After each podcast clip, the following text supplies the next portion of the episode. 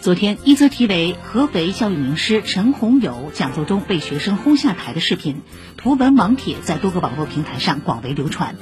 根据网帖介绍，此前一天，陈洪友在安徽一中学进行的感恩主题演讲中，输出的价值观大多和功利性相关，包括“同学们读书就是为了钱”等话语。随后，陈洪友表示，目前自己已经停课，在家反省。澎湃新闻说，此事还得靠调查组在查看了完整视频、走访了现场人员等情况后，公布权威调查结果，才能做出判断。但从现有信息可以确认的是，网传内容是陈洪友为了活跃气氛即兴发挥的一段演讲。或许正是这种非正式，让其丧失了边界感，在一些敏感严肃话题上开启了轻浮的玩笑，戳中了部分学生的神经。